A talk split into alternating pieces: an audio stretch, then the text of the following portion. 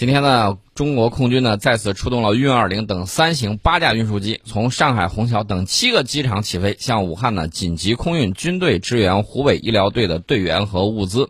啊，在上午八点五十分的时候，隶属于西部战区某师的运二零已经抵达了武汉天河机场。本次行动之中呢，空军出动了运二零国产大型运输机四架，一二七六型运输机三架，运九型运输机一架。呃，这是运二零第二次参加支援湖北医疗物资运输任务，也是军队第三次派出医疗队前往湖北。你看，这就是我们的人民解放军啊。呃，那么值得一提的是，上海起飞的这个两架胖妞顶上呢，每位乘机医务人员都拥有独一无二的 VIP 机票。这个机票很有意思啊，乘机人写的是“最美白衣天使”啊，返程日，战役胜利日。啊，这个写的非常好，呃，而且呢，这个里头还有什么呢？这个顶上还写的是：今日我们护送您出征，胜利时我们接您回家。啊，如果扫描机票的二维码，就会出现昆仑雄鹰全体官兵向您致敬，祝您平安，期待您早日凯旋。那非常给力的这个口号。那么之前呢，在二月十三号的时候，空军多架运二零、一、二七六以及运九运输机呢抵达武汉天河机场。这一次呢，是从乌鲁木齐、重庆、天津、张家口等地近一千名，呃，部队支援湖北医疗队队员和大批医疗物资抵达到抗疫一线。啊，这也是运二零、运九两型国产运输机在二月十三号的时候第一次参加医疗物资运送任务，这也是运二零首次执行大型的非战争军事任务。这也是我们空军首次成体系大规模出动现役大中型运输机执行紧急大空运任务。那么这个里面的意义呢？我们给大家简单分析一下啊。这个运二零啊，大家都知道，我们把它亲切的称作“胖妞”。那么运二零呢，之前大家一直有一个疑虑啊，运二零能否一战？啊，这次集中出现已经消除了前一天大家对它的这种疑虑。对，效率真的很高。对，证明那个运二零呢已经摆脱了实验性部队的这个性质，正在开始扩展编制，走上一线去进行执勤。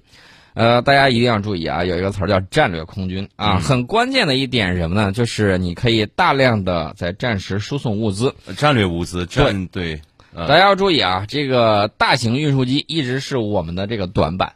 啊，长期以来，呃，我们用这个运八、运八啊，国外把它叫做中型运输机，我们当成大型运输机来用。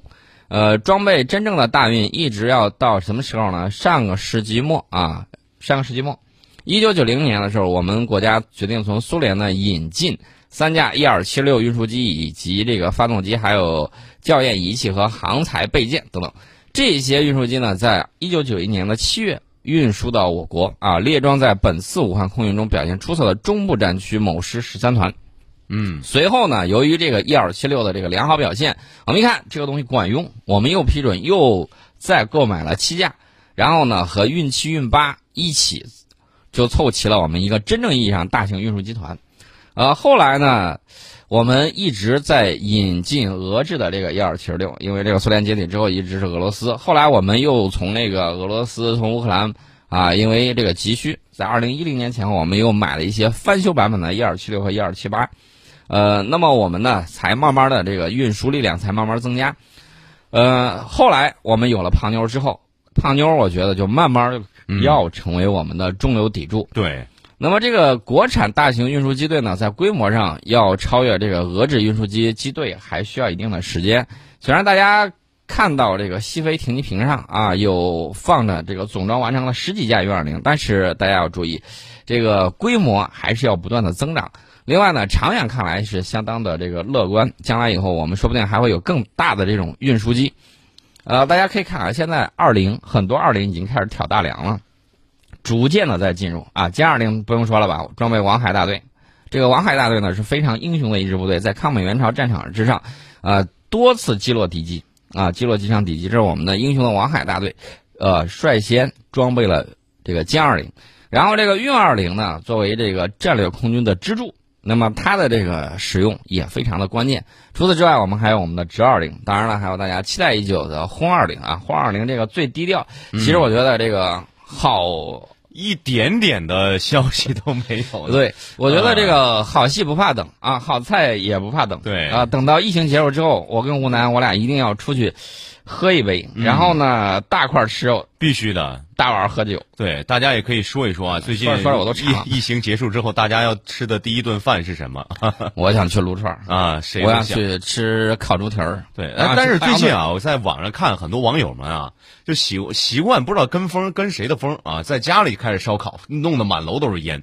这个还是要注意注意，安全啊。还是要注意一下，在家可以吃个火锅对，啊。我今天回去我要做一个肘子，嗯，做一个。我做个红烧肉，嗯，呃，所以说呢，这个生活，未来美好的生活，就像我们期盼的一个样一定会到来啊。我们的这个二零系列也终将挑起我们的这个大梁。呃，再过几年，也许到二十一世纪二十年代中期啊，我们的运输机国产机队啊，规模也许就会超过了这个俄制机的这个编队。另外呢，我们也会有更多的这种、更多的这种发展啊，这是我们讲到的现在这个情况。大家要注意啊，对于战略空军而言，大型运输机要时刻处于战备状态，应对军事和非军事任务，招之即来，来之能战。呃，那么我们简单给大家举个例子，你比如说，这个嗯，前前一段时间，美国不是刺杀了这个苏莱曼尼嘛？嗯伊朗苏莱曼尼。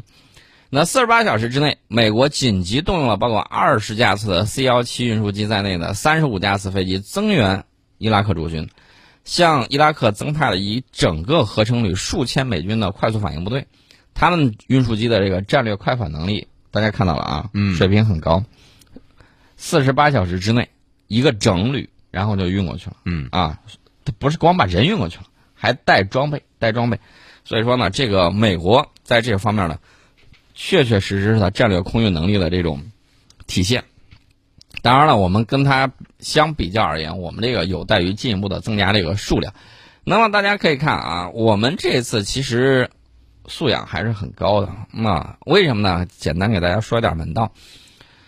呃，二零二零年这个二月十三号那一次出动的三型十一架运输机，它是在什么地方呢？它不是在一个地方起飞的，它是在全国各地七个机场装用人员物资，在统一飞往武汉。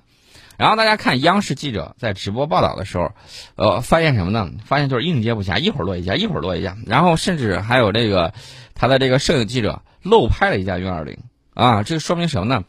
就是起飞间隔时间很短，从第一架的着陆到第十十一架飞机着陆用时不到半个小时。嗯那么大家要注意啊，这些机型是不同的，嗯然后呢，他们出发地也是不一样的。同一窗口抵达某个机场进行战备运输的这个运输案例，反映出来是什么？反映出来是这种非常高超的军事素养以及战备规划。嗯大家可以看到啊，所以这个里面外行看热闹啊，好多飞机大象漫步一样，对吧？但是重点在看什么呢？不同区域、不同地点啊，同一时间降落，而且装配的这个物资情况都不太一样。所以说呢，这个这一点上可以一点溃灭。所以说呢，我们呃第一嗯，感到非常自豪。另外一方面呢，呃，将来将来我们期待还有更多，这是我们的这些期待。我们在半点报时广告之后，跟大家聊另外一个话题啊，治黄